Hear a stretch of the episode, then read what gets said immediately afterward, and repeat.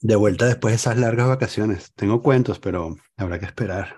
Mantendremos a la audiencia en vilo. La semana que viene, sí, seguro. O para... Porque sí, me, me, me escribió algunas personas preguntándome por eso y solo para dejarles saber que eso, que era un pequeño, pequeño lapso después de tres años trabajando en este podcast. Claro, sí. En vacaciones. Haciendo 400 capítulos. Finalmente decidimos recogernos un poco y después invadir el Donbass poco a poco. Okay.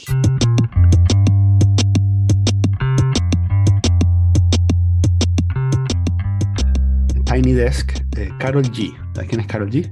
Mm, no. Carol G es una artista colombiana de reggaetón. Y entonces, ah. este, y el Tiny Desk está muy bueno. Ajá. Muy bueno porque no es reggaetón, número uno. Pero está bien montado, ¿no? Y entonces, em, bueno, oí el, vi el Tiny Desk y me motivó lo suficiente como para este, oír el disco. Entonces lo empecé a escuchar cuando llevaba a las niñas al, al colegio y entonces por supuesto eh, salté todas las canciones que estaban marcadas con explicit lyrics porque... Pero incluso aquellas que no estaban... Precensuradas. Hablaban sobre besos en lo bajito, ponerte en cuatro. Está bien.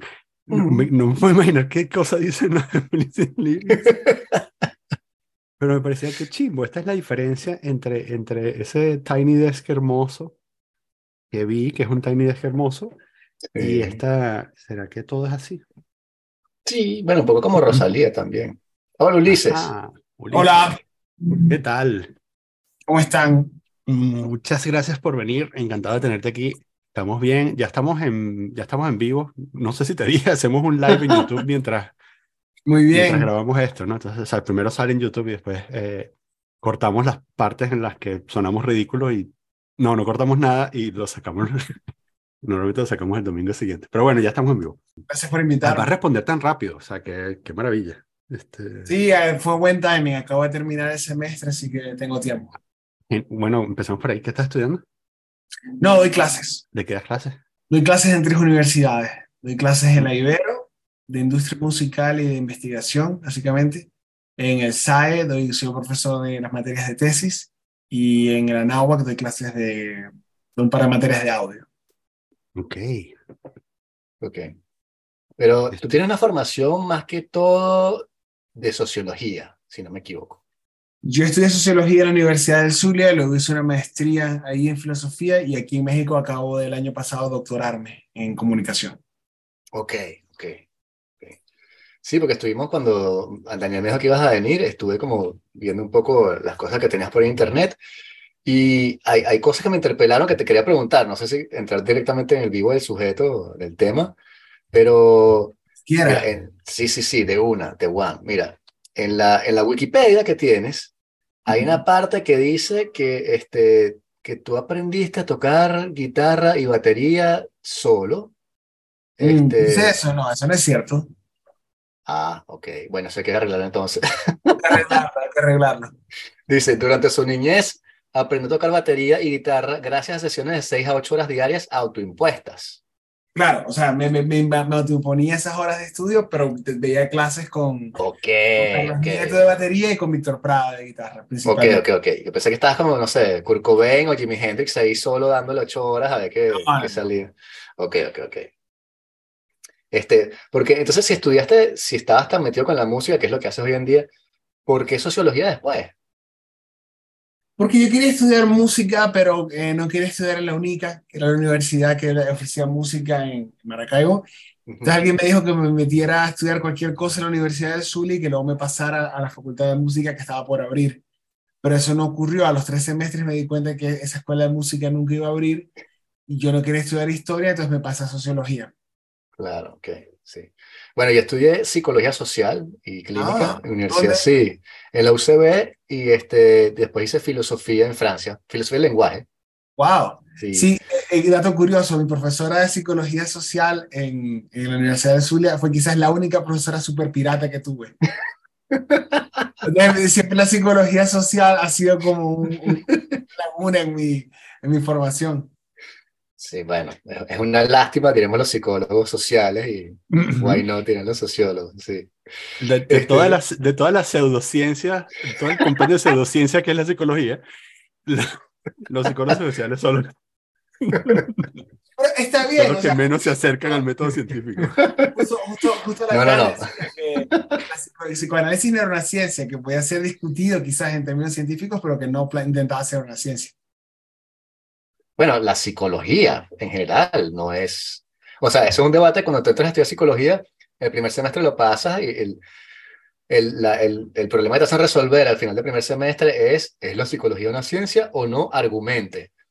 Entonces tienes que agarrar de una o el método científico tipo B.F. Skinner y Willem Bull, que fue el fundador de B.F. Skinner de las raticas y tal, o Pavlov, lo que tú quieras, es una ciencia, o agarrar la parte más, este, entre comillas, filosófica, especulativa, te puedes ir por Freud o de pronto ciertas cosas sobre la sociología y decir, no, bueno, no es una ciencia, pero no importa porque ta, ta, ta. Entonces, ese es ¿Cuál un debate que aún no se... Sí, la mía. Ajá, eso no es una ciencia para ti. Coño, ese- esa pregunta sigue evolucionando. Eso es como que, ¿cuál es tu canción favorita de Radiohead? Es como que eh, hoy es una, mañana es otra. dry. Ay, no, o sea, no sé, estaba pensando en, en True Love Waits en estos días. Pero no, no, este, yo empecé eh, la psicología con el lado científico a fondo. Yo me dije, el problema de esta vaina, pero claro, tú entras en psicología en la UCB y estás inundado de piratas, o sea, gente, no, no los profesores, los profesores eran muy buenos, pero la gente alrededor tuyo, había astrólogos, bichos que no saben lo que están haciendo, gente que quería leer el tarot. Entonces, esta gente que sacarle esta vaina, y para sacarla nada mejor que la ciencia, entonces, esquinerianismo, derecho conductual, y eso es lo que se, se mide y va en la conducta, que coño me interesa a mí la mente, ¿no? Y después, bueno, este, fui encontrándome en la vida con casos que no eran como que de, de niños que no saben ir al baño y se orinan encima, o cosas muy puntuales que las puedes resolver con psicología conductual, este, parar de fumar, y este, con problemas más tipo, no sé quién soy, o me va mal en la vida, entonces, este, y incluso una de las grandes cosas que, que en cambio, creo que ya la comentaba en el podcast, fue cuando fui para Sorte, chamo. O sea, fui para Sorte convencido de que eso es una sugestión este, psicológica, tenemos las herramientas para explicarlo, y fui este, con una gente que era santera, y chamo, bueno, las vainas que yo vi ahí, eso, era una- no se puede explicar. Entonces, esta vaina está como muy limitada, y dentro de todo es la cosa de, de, de- de Ludwig Wittgenstein, que era como mi filósofo de cabecera, que puede ser que eso sea, sea medible y restringe la psicología de eso, chéverísimo, pero lo interesante de la vida es todo lo que está fuera de eso. Entonces, ¿qué coño estás haciendo? O sea, aislaste la psicología y la volviste una cosa medible, mensurable, pero lo que nos interesa como que porque este carajo se está conectando con la Virgen María Leonce y cargando pesos imposibles, eso no lo puedo explicar. Entonces, ¿qué estamos haciendo? Si es para resolver pedos de niños que ir al baño, es como triste. Entonces, bueno, me, como me cambié, después filosofía, etcétera. Bueno, Está bien. Sí. ¿Tú en filosofía, qué filosofía existe?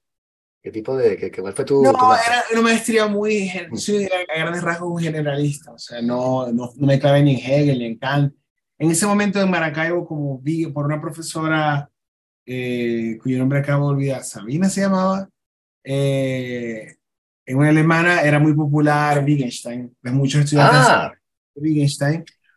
Ok, ah, sí, o sea, básicamente su vida, es, eh, eh, ella le había dedicado su vida a probar que no habían dos Wittgensteins, sino que era el mismo. Y yo- marico, eso fue parte de mi tesis aquí en Francia. Y hubo gente que no le gustó, me dijeron, qué bolas, sea, qué bien Claro, que existe una persona en. Maracaibo que piensa la misma vaina, sí. No, no, no, entonces era como que, entonces como que aparentemente en, el, en, el, en la Universidad de Zulia, en mi tesis, llegó un punto de, bueno, porque el primer Wittgenstein y el segundo Wittgenstein. Y él me dijo, no digas eso porque esa profesora se va a molestar. Le dije, me sabe a mierda, o sea, claramente opinaban muy distinto, o sea, podemos hablar de los primeros Beatles, de With the Beatles y A Hard Night, y los segundos Beatles del White Album. O sea, obviamente eran los mismos cuatro malditos coñitos de Liverpool, pero eran obras completamente distintas.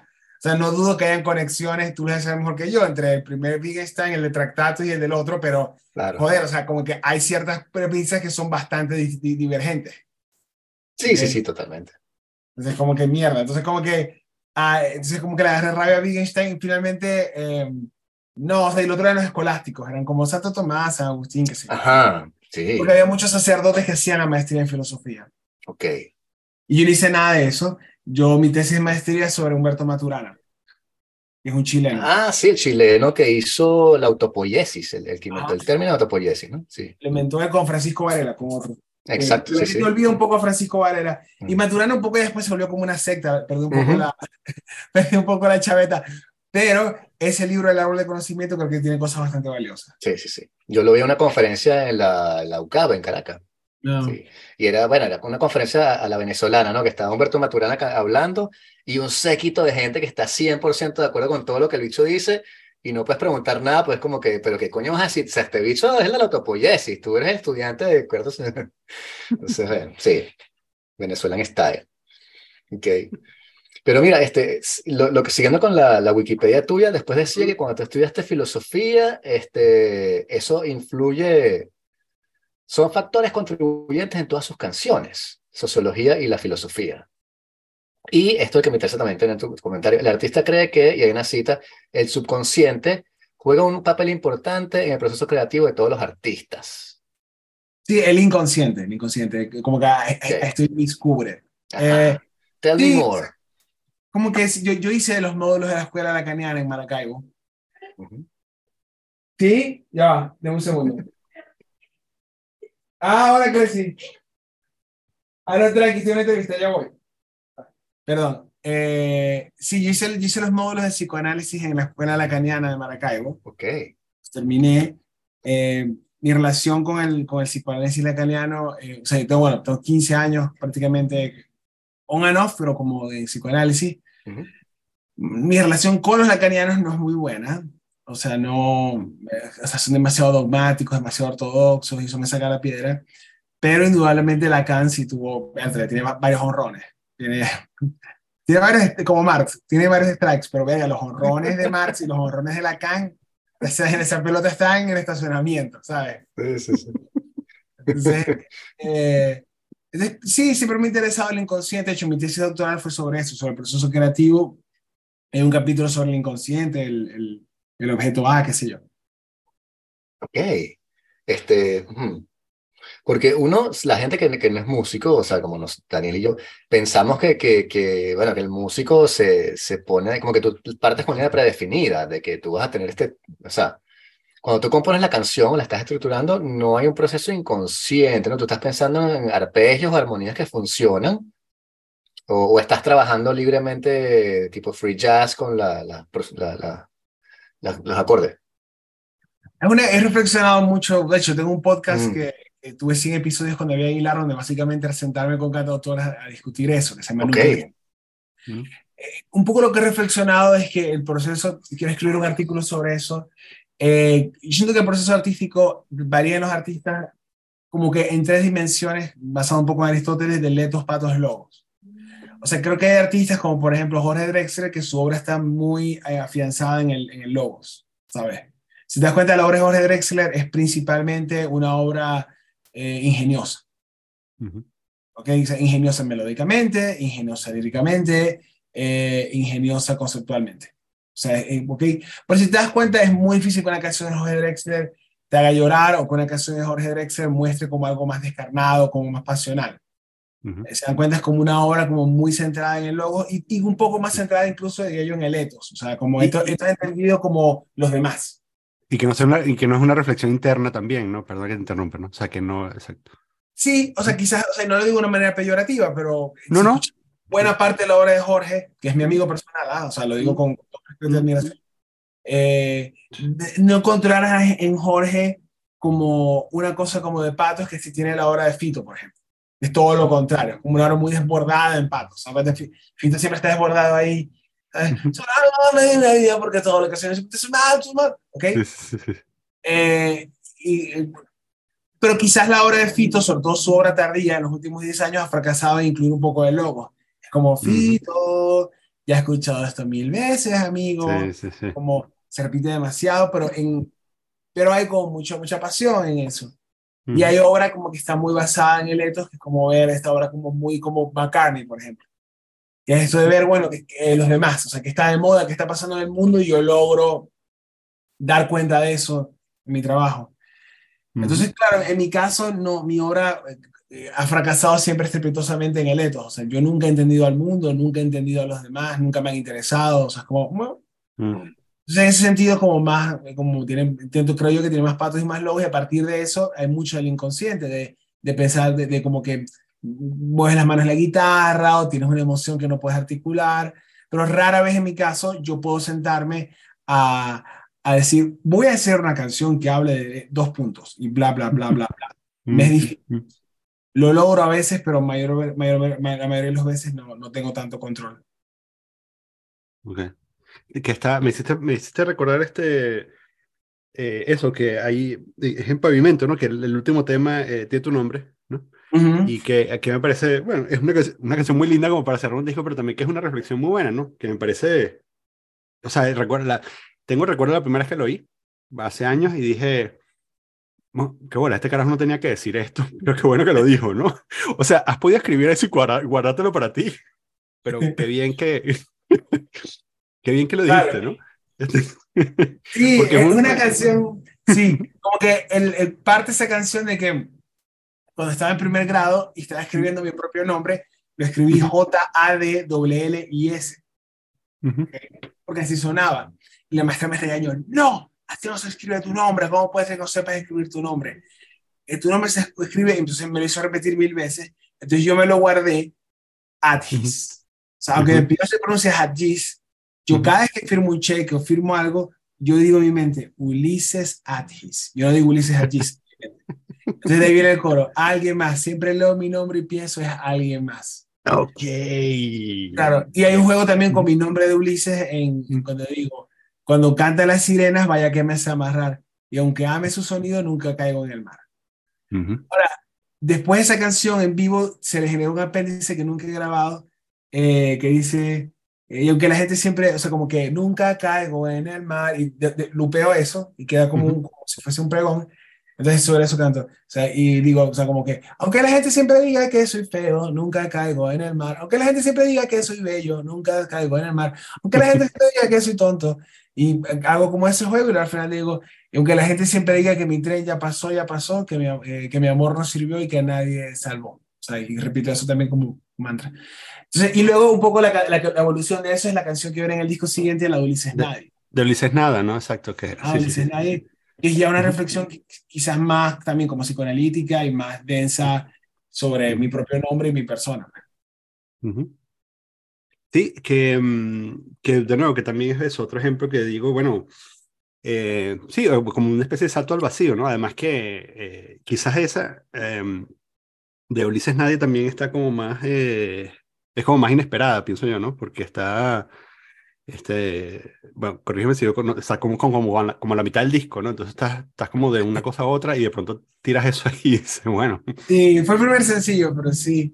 Mm. Es como una canción me tardé muchísimo en hacer. Era como, mm. em, o sea, como que si pudiese recolectar el proceso de pensamiento, quizás comienza con este documental de eh, Guía del Perverso para la Ideología de Slavoj Žižek Mm, sí lo ubican. Sí. Que él habla de esta película They Live, donde dice, the, main character, John Nada, nothing in Spanish, ¿sabes? Como que se pone a hablar de eso. Entonces como que se me quedó idea del apellido Nada. Entonces, justamente cuando estoy escribiendo esa canción, estoy saliendo como de esta situación de, de, terminar de romper relación con el mundo de la industria musical, vamos. Como de ir a mm. fiestas, de eso. Es algo de lo que yo renuncié hace unos años ya yo no voy a fiestas de los Grammys, ya yo no voy a fiestas de la industria, ya yo no voy a cumpleaños de gente que no conozco porque, o sea, ya eso ya no lo hago, porque me genera mucho malestar. Mm. Pero ya, pero, ok, porque son aburridas las fiestas, hay mucho pretencioso, porque, si solo un paréntesis ahí. Porque eh, eh, esto es interesante. Si yo te digo a ti, hey, vamos a, al cumpleaños de Luis Miguel, por ejemplo. Nunca he ido al cumpleaños de Luis Miguel, pero pensemos, ficcionemos a personas que se han ido para no sacar, okay. Eh, ustedes van a pensar, mierda, o sea, no sé, vamos a una fiesta de fin de año en el Pica. Va a ser súper divertido. van a pasar cosas loquísimas. te imaginas como el cumpleaños de Charlie García en 1991. no, no es para nada eso. No es para nada eso. O sea, vas a una fiesta donde básicamente hay un montón de gente intentando hacer contactos de trabajo. Mm. Y tú básicamente no tienes nada que poner en la mesa. Porque cuando, o sea, e, es pasar toda la noche hablando con alguien que en los primeros dos minutos que está hablando contigo, lo que quiere es darse cuenta si eres alguien suficientemente famoso o con suficientes seguidores para que valga la pena seguir invirtiendo la noche contigo.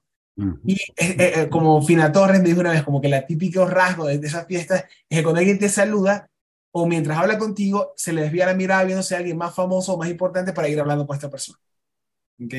Okay. Entonces, eh, yo al final del día, lo que, un punto, eh, yo lo que dije en, un momento a un amigo, le dije como que, ¿sabes qué? O sea, la persona que hay esta fiesta y ve a alguien como haciendo eso con nosotros, le voy a decir, no soy nadie. Mira, no tengo seguidores, yo no soy nadie. Seguro alguien te dijo que porque fui a los Grammys alguna vez o porque tengo un Grammy, no, no, soy nadie, yo no te puedo ayudar de ninguna manera, no tengo seguidores, no tengo, no tengo nada. Entonces, de ahí una idea como que Ulises nadie, Ulises nada. O sea, como que yo creo que ahí se empezó a plantear eso. Okay. Entonces, tenía eso como ahí. Entonces, luego tenía el coro de la canción. Como que Ulises nada, Ulises nada. Y lo repetía, pero no, no sabía cómo continuar la canción. Entonces, luego vino la homofonía o dices nada o dices nadie. Se me vino y yo, mierda, ya sé de qué va la canción. ¿Ok? Porque estaba en una relación muy mala, estaba en el caso de una relación muy larga que tuve. Entonces dije, claro, la canción va a decir, de todo, o sea, voy a mencionar todas las formas de comunicación posibles y en el coro va a rematar, o sea, hay tantas palabras, hay coordenadas, hay ventrílocos, hay grafitis, hay todo, y tú siempre eliges decirme no, nada, nunca, nada, ¿sabes? Como, ¡pum! Y luego al final lo remato cambiando el Odises por Ulises. Hasta que publico la canción, Natalia Tiniacos, una amiga poeta, no sé si lo ubican, me dice, dijo, mierda, tomaste lo de la Odisea. Y yo, ¿cómo así? Me dijo, ¿no te acuerdas? Ulises escapa de los cíclopes, porque cuando le clava el, la, estaca el cíclope en el ojo y el cíclope pregunta, hey, ¿quién hizo esto? Ulises cambia su nombre y dice, nadie. Entonces, cuando los otros cíclopes le preguntan, ¿quién hizo esto? El cíclope dice, nadie. Y los cíclopes le dicen, ah, bueno, y se vuelve a acostar a dormir. Y dije, no me jodas. Fue, o sea, como que pude escapar de esta relación horrible en la que estuve durante siete años gracias a hacer el mismo truco mitológico de alguien que llevaba mi nombre. Oh, fue como que, wow. O sea, eh, fue totalmente inconsciente. Yo no recordaba, aunque, aunque yo no he leído la Odisea completa, de niño tenía un cuento que la explicaba completo. O sea, e, eso estaba ahí. Y de alguna manera yo de niño cuando leía esos cuentos yo pensaba cuando tenía cuatro años que era algo que yo había hecho, pero que yo no recordaba haber hecho. O sea, como que, o como esa figura se llamaba igual que yo, era raro. O sea, la, noción del tocayo para mí no existía. Yo no conocía a los cuatro años dos personas que se llamaran igual. Era como raro. Pero entonces sí, o sea, en ese caso, en, muchos, en, mi, en mi carrera muchas veces me he dado cuenta como el inconsciente termina de rematar cosas que no, no termino yo de entender en el momento. Claro, claro. ¿Y no crees que en el proceso creativo, este, que es una pregunta que siempre me da, bueno, yo, yo me gusta escribir por mi lado, que es otra mm. cosa muy distinta, ¿no? Eh, novela, pero siento mucho, ¿cómo lo ves tú? Me identifico mucho con el cuento de, de, este, de Jorge Luis Borges, Pierre Menard, autor del Quijote, en el cual el tipo dice, este, Pierre Menard quiere escribir el Quijote, pero la mejor forma posible, lo quiere actualizar. El tipo, sin leer el Quijote, se pone a escribir el mejor Quijote posible y cuando lo compara al final, es el mismo. Dice, ¿sabes? Cuando, cuando Cervantes escribió esto, le escribió lo mismo, porque la mejor manera, la única forma de escribir eso de manera perfecta era una sola y no mil. Y a veces yo siento que hay esa especie de sincronía, ¿no? En la cual tú estás buscando la palabra, la cosa perfecta, la forma de, expresarlo, y no hay 30. Tienes que conseguir esa forma, hasta que no consigues esa forma perfecta que se conecta con una especie de arquetipo, no es una cosa más trascendente, es que tú sabes que la canción, o el, poema, o la novela, o esa parte de la novela están, están funcionando, ¿no? Es complejo, se ha discutido, son, son, es una visión dicotómica. Esta visión. Mm tuya, que es un poco más platónica, de pensar que hay una visión perfecta de la obra y que nos acercamos a esa a partir del trabajo. Y esta es una visión un poco, vamos, menos platónica, no sé cómo llamarla, en la que... El, Aristotélica. Supongo, en la que la obra es lo que es y es, es producto de, de, algo más humano, más, más, material, más contingente y que es como una foto del momento. Pero yo creo que eh, pero, Pero ¿cómo sabes cuando está listo? Si, si puedes cambiarle infinitamente, ¿cómo no te mm. quedas editando la cosa perennemente y dices, ahora yo sé que esto es así y está listo, esta es la canción? Claro, yo tengo algo que no tienes tú, que es que yo puedo llevarla al espacio-tiempo. O sea, yo puedo, yo puedo perform la canción. O sea, claro. ahí que yo me doy cuenta. Cuando la canto yo muchas veces, o se la muestro a mi novia, o a David, o a Alberto, y ya cuando la canto, mi propio cuerpo no me pide cambiarle nada, siento que está cuando la canto y no me la creo o mm, no termina de cuadrarme, es que yo siento que todavía le falta trabajo. Pero eso es subjetivo, o sea, tú sientes que la canción no funciona, le falta una... Claro, pero hay que tener cuidado, lo subjetivo no es lo arbitrario. ¿En qué sentido? En que probablemente si nosotros tres nos comemos, no sé, un taco, puede ser que a ti te parezca que tiene mucha sal, me parezca que está muy picante, ok, bla, bla, Pero ninguno de nosotros tres va a mover el, taco de pastor y le va a saber a pescado. ¿Sabes? entonces, claro, hay que tener cuidado porque que el arte sea subjetivo tampoco es una cosa absolutamente arbitraria. Por ejemplo, cuando yo escuché por primera vez el amor de, después del amor de Fito Páez, no había ningún contexto. O sea, yo no he visto ningún video ni nada. Me lo compré porque me gustó Circo Beat y luego cuando ahorré suficiente dinero fui a la tienda de discos, un cumpleaños o algo así, y el, de la tienda de discos me dijo, bueno, cómprate este, que fue el que vino antes. Me lo compré y yo me puse a escuchar todo el disco y tal. Y cuando llegó Tumbas de la Gloria, yo dije, hay otra cosa, ¿sabes? Aquí yo dije, ok, o sea, todo este disco está bien, pero Tumbas de la Gloria fue como que, ya va, ¿sabes? O sea, es un encuentro como y luego me, me dijo, claro, esa es la canción más popular del disco. Y es como súper sencillo y discutiblemente es una canción parte de aguas en, en, la obra de, de Fiti, quizás es la canción popular hispana. Mm. O sea, a donde voy es, eh, empecemos en el fenómeno Beatle.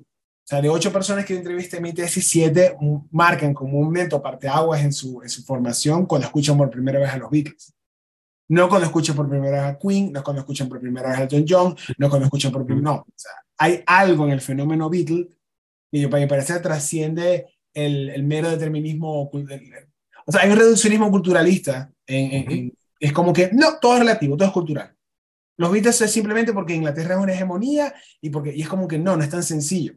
Y justo una teórica sobre el sonido fue a discutir en la universidad y le pregunté y me dijo que sí, o sea, hay fenómenos universales humanos, como por ejemplo el grito en ninguna cultura humana la gente se grita como de manera cotidiana. El grito es algo extra mm. cotidiano, que implica emergencia, que implica, bien, en el mismo sentido, podríamos quizás los Beatles dan como una vena universal en, en, lo humano que hace que, que sea una experiencia particular. ¿Sabes? Por ejemplo, justo mi novia me dijo que, sin ser muy fanática de los Beatles, que ella tenía un teclado de niña y que tenía muchas canciones precargadas. Y que cuando le daba Let It Be sentía, aquí hay algo. ¿sabes?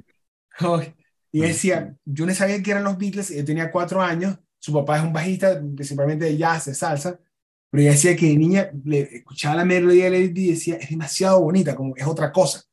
Y en el teclado había melodías de otras vainas, de, ¿sabes? Pero yo creo que también hay que tener cuidado en ese sentido con la creación, o sea, ¿sabes? Como que efectivamente es subjetiva, hay cosas que me gustan a mí que no te gustan a ti, hay cosas con las que conecto profundamente con otras personas no, pero tampoco creo que sea algo tan arbitrario, porque también hay otro fenómeno que yo he probado en mi carrera, que cuando yo eh, hago 20 canciones para grabar 12 en un disco, la mayoría de las personas a las que le envío las 20 canciones concluyen que estas 8 son las mejores. O sea, hay un grupo de canciones que nunca terminan en, en, en, la, en la bandeja de descarte. Y siempre hay un grupo de tres, cuatro canciones que todo el mundo descarta y que yo, en perspectiva, con el tiempo, digo, sí, esta canción no era tan buena. Claro, y de pronto, de pronto no subjetivo en esos términos, pero este, imposible de poner en palabra, digamos. El proceso de selección que está sucediendo es una cosa que tiene más que ver con la intuición y con procesos que son difíciles de explicitar. Este, siguiendo incluso a Wittgenstein, que te va a decir que lo, que, lo importante es lo que está fuera del lenguaje, y esto sería ese dominio que está fuera del lenguaje que no puedes de verdad explicar el proceso según el cual eso sucede, porque en la escritura es igual. A mí me sucede también que de pronto le mando algo a unos amigos que, que saben de literatura y tú, hay partes que tú dices, esta lo veo medio flojazo, y de todo el fucking texto, de las, todas las tres o cinco páginas que le mandaste, te van a decir, ese párrafo es el que tienes que cambiarlo. Entonces, coño, entonces hay algo allí que tú sentiste, que ellos también sintieron, que, que, que, que, no, que no está funcionando, ¿no? Pero eso me refiero en el sentido de, cambiar y cambiar y cambiar perennemente, eh, porque bueno, Roland Barthes tenía eso en su teoría de interpretación. Él decía que la obra de, arte nunca se ha acabado, que tú la terminas porque hay una especie, un eje temporal que te obliga y tú dices, bueno, esta vaina que va así y ni modo y salió. Este, y no puedes seguir haciéndola, ¿no? Pero que si fuera él fuera, seguirías editando toda la vida, porque la obra nunca va a ser perfecta, nunca va a ser, qué sé yo, tocar los pies de Dios. Sí, Igual los discos para mí, o sea, claro, yo no crezco escuchando música en vivo, yo crezco escuchando discos, vamos, yo no, yo no crecí como, viví encima de un mar de jazz, ¿sabes? Como, escuchando, yo crecí escuchando discos y para mí el disco sí es como una visión un poco más sagrada de la obra, o sea, para mí, eh, yo no tengo esta visión ontológica donde la canción se está reconstruyendo todo el tiempo y aunque lo hago a veces y cambio pedazos de letra o estructuras, para mí la versión hegemónica de la canción, de mis canciones o de mi obra, es la que está grabada en los discos canónicos, pues. No en versiones en vivo ni otros. O sea, en mi caso, por lo menos, no. Entiendo que otros artistas sí. Por ejemplo, eh, entiendo que la versión, por ejemplo, canónica de eh, Insurrección del último de la fila es una en vivo y no la de estudio, por ejemplo. O sea, una gran canción, vale decir. Si no la han escuchado aquí nos están viendo, paren este video, vayan a escuchar Insurrección de de la fila. Okay. sí, yo creo que va a depender de cada quien. En tu caso también, o sea, sí, o sea, ¿qué, qué dice Bartés? Como que, bueno, el autor ha muerto, la obra se cambia todo el tiempo, cada reedición, cuando cambia la tipografía, tal. Por ejemplo, un amigo mío, Mario Villatín, como que reeditó toda su obra cambiándole puntos y comas y cambios, ¿sabes? Entiendo eso, pero mm, no sé, es interesante, eh, porque finalmente deja un rastro también, como no sé, esta obra de Walter Benjamin, de la, la obra de la era de la reproductibilidad técnica, tiene tres versiones y la gente lee las tres. Entonces, mm. No sé, también es interesante. No, es que me fascina ese tema porque incluso cuando tú decías, cuando tú mencionas Let It Be, si, no me equivoco, Let It Be es que es como que sol, do, re, una vaina, o sea, muy básica. La, la progresión de acordes no es una que tú digas, verga, esto es math rock, huevón, mira estos carajos. O sea, es muy simple y sin embargo, o sea, funciona, como, como decía tu novio. O sea, o sea es sencilla, es sencilla en el sentido de que es muy diatónica, pero tiene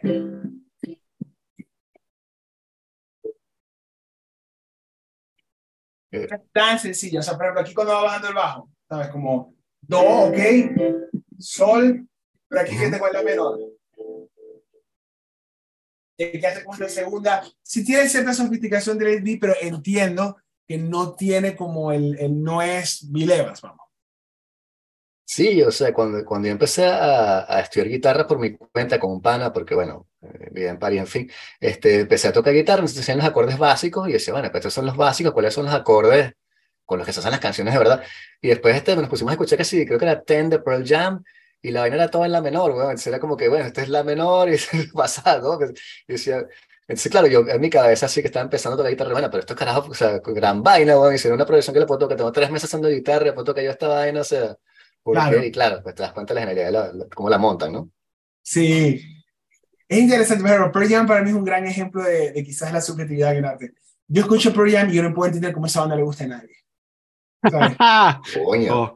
en serio, y demasiada gente que respeto y admiro es su banda favorita. O sea, Loli mm, Molina, mm. es una, es una artista que yo admiro, respeto, que es mi amiga, su canción favorita en el mundo. Y estoy seguro que Loli ha escuchado cientos de miles de canciones es Black de Pearl Jam. te iba a decir Black, justamente, sí, sí, Black. Black de Pearl Jam, yo la escucho y la escucho y yo no puedo entender cómo esa canción le puede gustar a alguien.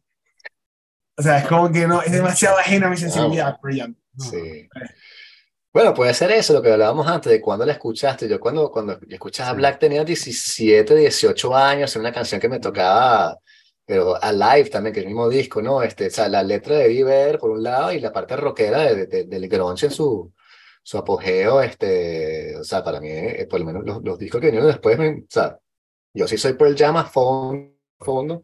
No sé si gente se sabe las canciones de memoria, se sabe las listas de los discos que los siguieron durante la, la gira que hicieron, que grababan 20 discos, uno en cada ciudad, no las escuché, pero, pero sí, o sea, el haberlos visto en vivo fue uno de mis grandes momentos cuando salí de Venezuela, una cosa como quiero ver a Pearl Jam y Radiohead, bueno. Era como un gran... Sí. sí bueno, pero Radiohead también, los últimos discos me perdieron, así como que siento que es como mucho humo pero también es como, es como mi sensibilidad, mm. ¿sabes? Sí, sí, claro. Como que a mí no me, me gustan las canciones más, más concisas, quizás. Y eso es... no, como... Pero sí, sí, yo, sí estoy de acuerdo contigo en que si hay, si, si hay un componente, volviendo al, al, ejemplo que diste de los Beatles, hay como un componente de, de universalidad en esa, eh, en la música de los Beatles que no hay en, en Pearl Jam, ¿no?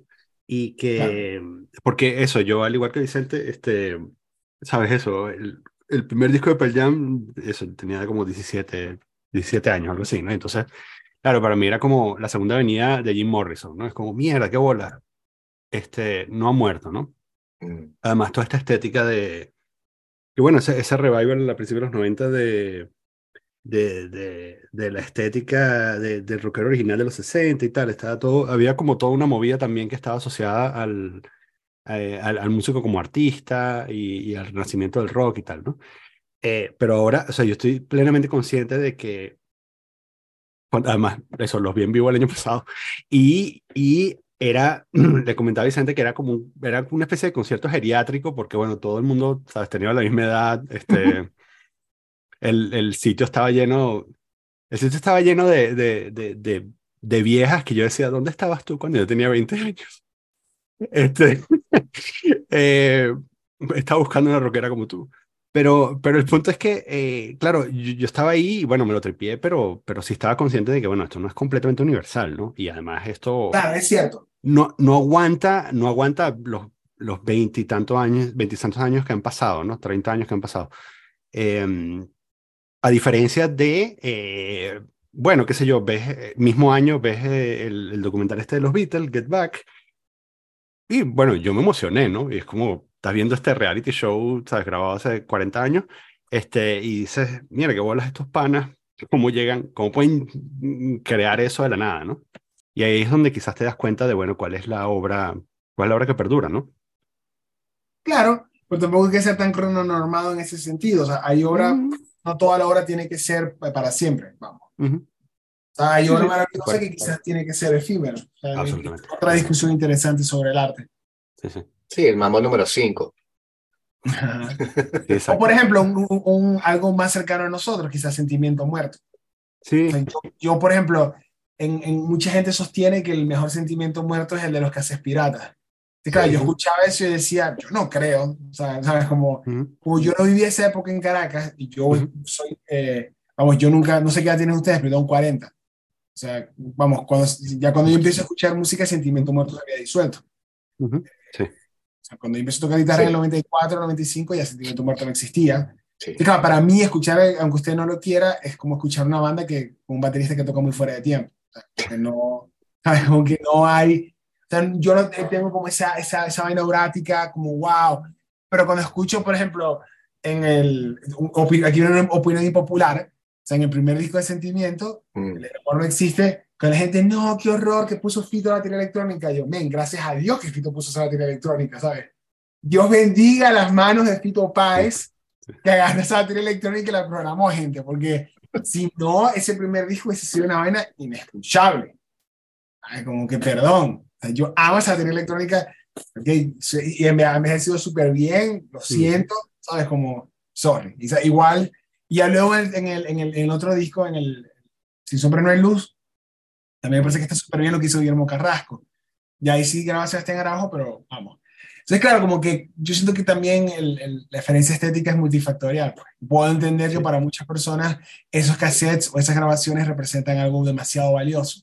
Uh -huh. Pero para mí particularmente, Yo, sin los referentes, es como... No, no. Y es curioso que mencionas esto porque la primera vez que me pasó esta, o sea, la primera vez que tuve esta reflexión en la vida fue eso, a los, qué sé yo, 21 años, 22 años, la primera vez que le puse sentimiento muerto a alguien que no había crecido en Venezuela, a alguien de otro país, y me dijo, esto es una mierda. Y que, ¿sabes? Me quedé así como, ¿seré yo? Y claro que era yo, ¿no? O sea, es que sí, yo no, no, no había, hasta ese momento en mi vida no había podido separar este, mi historia de las cosas que había escuchado, ¿no? Eh, yo creo que los cassettes pues, podrían ser una mierda. Yo siento que en los dos primeros discos hay varias canciones que para mí sí se defienden todavía. Sí, sí. Bueno, justamente fue con, uh, le puse, aunque usted no lo quiera, porque, porque yo oh, era de las personas, yo era de las personas yo era de las personas que, o sea, mi primer, la primera vez que yo escuché Sentimiento Muerto fue en un cassette de esos. Ya. O sea, en 1988. 86. Una así, ¿no? Entonces, ¿sabes? Para mí era, este, lo que no era, bueno, por fin la oportunidad de recuperar este cassette que se perdió en la historia, ¿no? Y entonces le puse eso a alguien y me dijo, esto es una mierda. Y que, eh, sí. Objetivamente. Hay un poco claro. de eso, sí, hay un poco. Sí, eh, pero como dices que, tú, es el movimiento, ¿no? Fue lo que representaron, lo que sale en el libro sí, ese de, sí. de, El Rock en Venezuela, que editó la, uh -huh. la Fundación Bigot, creo que era, o, o la, uh -huh. este, que estaba bastante bien, que es eso, ¿no? Cuando tú quitas a sentimiento, antes de sentimiento era el, renacimiento del rock este venezolano, que era que si Melissa y esa gente, y bueno, eh, Aditus era como que lo más rockero que puedas tener, y entonces que era claro. una cosa más como de coros y sonido ochentoso, y vienen estos panas con una cuestión punk ahí que no tienen ni disco. O sea, esos caras creo que le abrieron a Fito Páez y no tienen disco todavía publicado cuando vino a Venezuela. Sí, entonces este, fue eso de lograr hacer una cosa como de, de, de, cassettes que se pasaban de mano en mano y toque, toque, toque, toque, que le hicieron después los amigos invisibles también, que se, se hicieron famosos más que todo en el circuito local, de tanto tocar y tocar y tocar que la gente, coño, pero ¿qué, qué carajo esta banda que la dice tanto en todos lados, se me están tocando? Y al final empezamos a parabola, ¿no? Entonces, crear ese movimiento grassroots pero sí, como dice Daniel, es completamente autóctono, eh, idioléctico, o sea, idiosincrático. Yo también me pareció con una banda de, de, de, reggae, de, de, reggae venezolano, se le puso un pana y lo que era que coño, pero cantan con acento, está, y después, tienes razón, o sea, es como que, ¿qué vas a decir? Cuando escuchas la cosa, tú dices, bueno, sí, tienes razón el pana.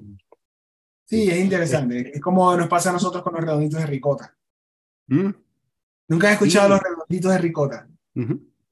A mí se me hace una banda espantosa. como que cada vez que escucho eh, Patricio Rey y sus redonditos de ricota, yo, eh, me pasa como con Pearl Jam. No puedo entender cómo se le puede gustar a alguien, ¿sabes? Como, pero es algo muy cultural argentino, claro. que es del estadio, de el Boca, ¿sabes? Que son demasiados referentes ajenos a mí. Sí. Es como ver el Chavo, ponle el Chavo del 8 allá que no haya crecido en Latinoamérica, para pensar que es retardado mental, o sea, se le pusieron unos franceses aquí, que, que, que es esta mierda, o sea, what the fuck, o sea, yo es que no entiendes, o sea. Claro. Sí, no, es interesante eso. El, el, el, chavo es una obra eterna, ¿eh? Digan sí. lo que digan. o sea, Aquí si en no México no, no, es muy valorado. ¿En serio? No.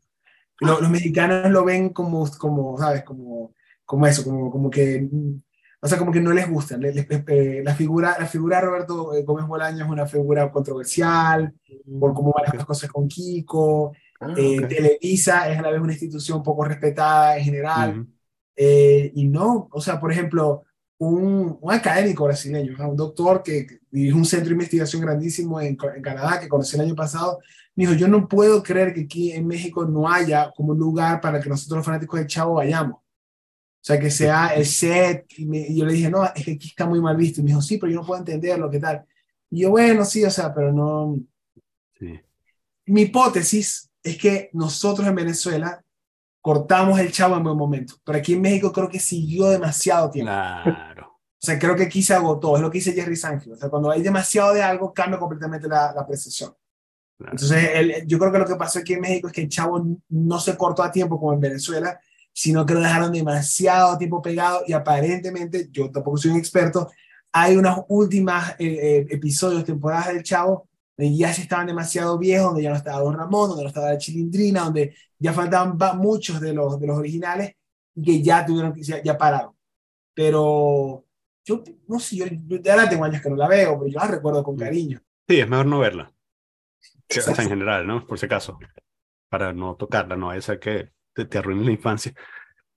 Este, una de las razones de, bueno, yo creo que la razón principal de, hace como un mes, este, tuvimos a Eugenio Escalice, alias Bemeco, invitado aquí, y una de las cosas que nos recomendó, él siempre viene a recomendarnos discos, nos recomendó el disco tuyo el año pasado, el, EP oh. de Errores en el extranjero.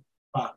Yo no lo había oído, eh, eh, y lo oí y me pareció absolutamente fantástico. Gracias. Este, de hecho, creo, o sea, desde, no sé, creo que desde eh, desde dónde va, este, yo, yo, fui durante años panas de los Felipe y entonces además ah. tengo doble carga, tengo ya, doble ya, ya. carga ahí porque, este, o sea, dónde va me encanta, me parece que es una canción fantástica, pero desde ese, desde dónde va, eh, no, me habían, no me había gustado tanto eh, algunas canciones tuyas, ¿no? Este, ah, qué bueno.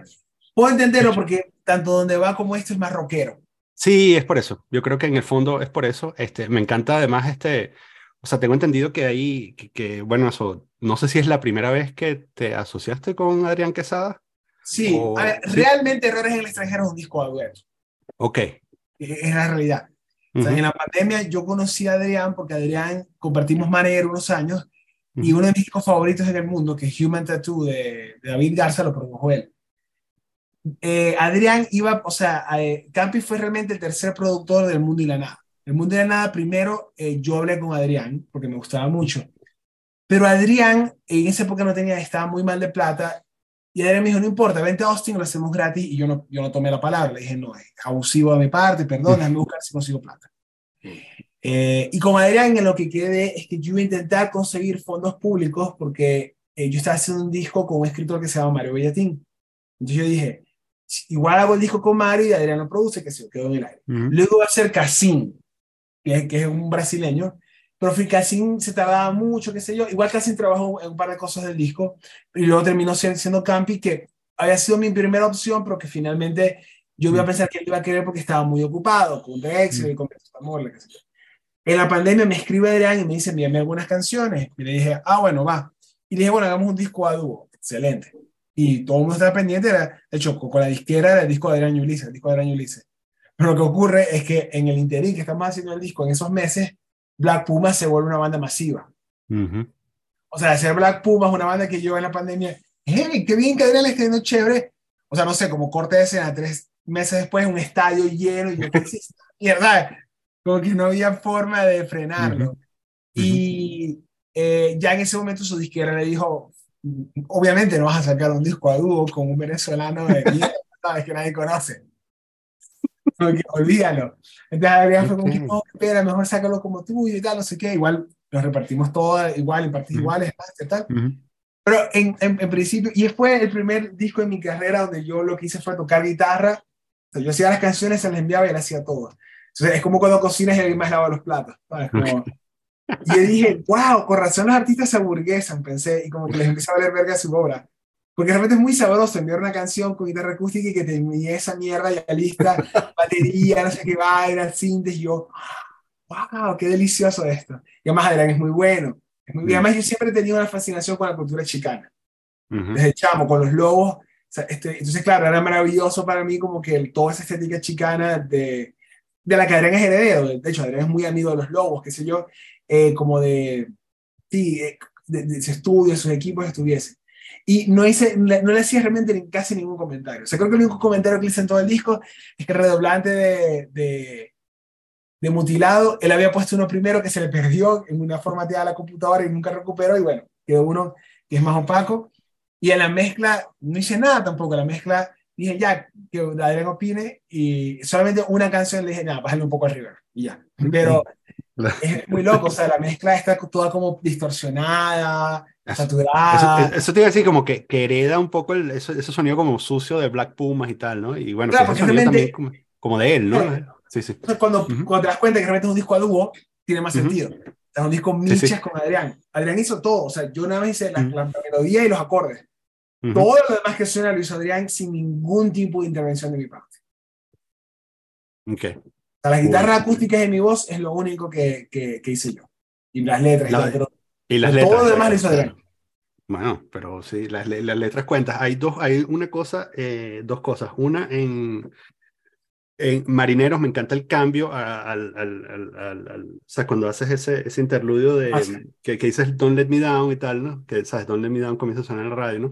O sea, me como el momento completo, ¿no? Es como, y la primera vez que lo oí dije, la segunda, la primera vez no me paré bola, la segunda vez que lo oí dije, verga, entiendo, sabes, yo he estado, yo nunca he vivido eso, pero estoy ahí.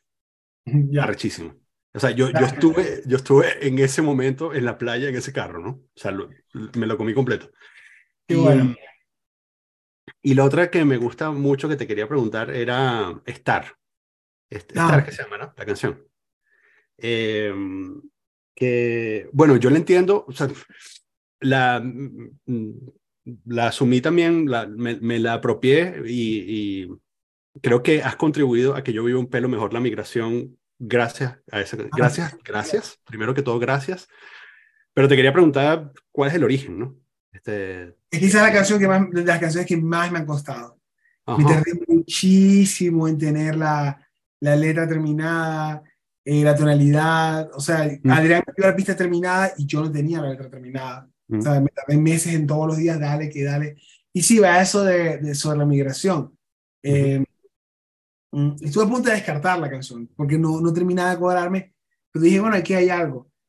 Y soy la primera persona que canta la palabra lepna. Ustedes ubican lo que es la lepna, sí. ¿no? Primera, sí, claro, yo sé que es la lepna porque sí, sí, claro. He ido a Maracaibo un montón de veces. Eh, Vince, una... ¿sabes qué es la lemna? La, la, el alga ese, el alga ese que contamina el lago de Maracaibo, el alga esa verde ah, horrible okay. que contamina sí, el lago de Maracaibo, esa es la lemna. Uh -huh. Claro. Sí. entonces e, eso, o sea, mi, a ver, mi relación con la, con la migración venezolana y con el Venezuela es una relación difícil. ¿okay? O sea, eh, la migración venezolana es una industria en este punto, me atrevo a decir, multimillonaria. en el que artistas, comediantes, eh, músicos tocan en Houston, tocan en bla para venezolanos, un poco sosteniendo esta utopía de, que Venezuela es el mejor país del mundo y que somos arrechísimos, y era que somos los venezolanos, ¿me entiendes? Y los venezolanos éramos maricos, una utopía, huevón, hasta que llegó Chávez. O sea, y como que a mí me cuesta casarme con eso. Y, y sí, mi relación con, con, los venezolanos y con Venezuela es, es, difícil, es complicada. Y bueno, el, mm, ahora estoy haciendo un poco las paces con eso. O sea, yo, eh, primicia, el, yo voy a parar mi carrera solista un par de años porque eh, ustedes ubican al señor presidente. Sí, claro, señor presidente, sí. Es maracucho, ¿no? Ajá. Eh, él y yo, eh, eh, él vive aquí en México y estamos grabando un disco doble, que probablemente salgan separados como dos discos, pero es una banda nueva que se llama Zona Reclamación. Cool.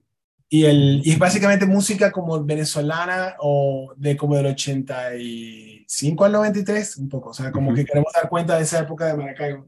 Y me he dado cuenta escribiendo ese disco con Alberto que es como una suerte de reconciliación con, con el país.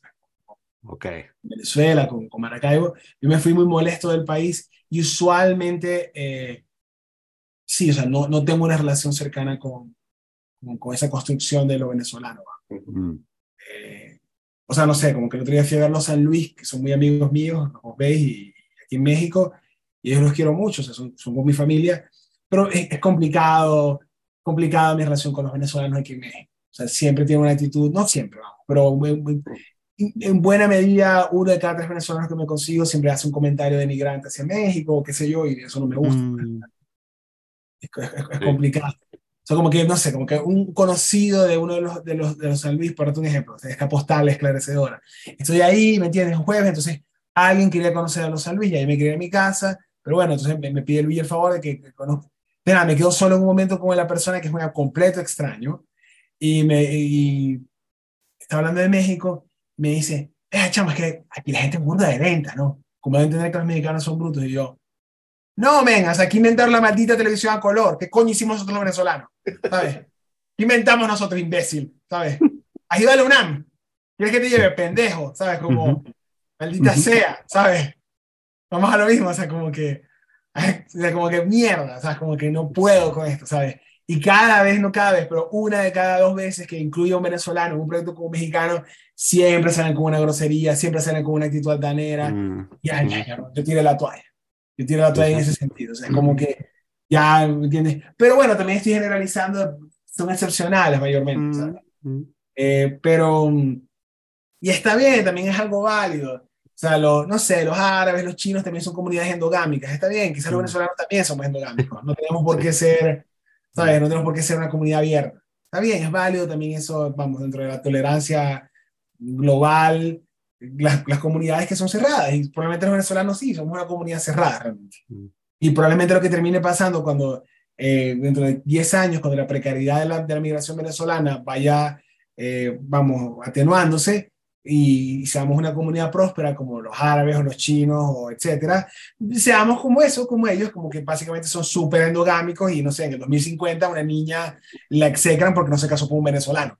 Mm. O sea, ¿sabes? está bien, pero yo no me siento parte de eso.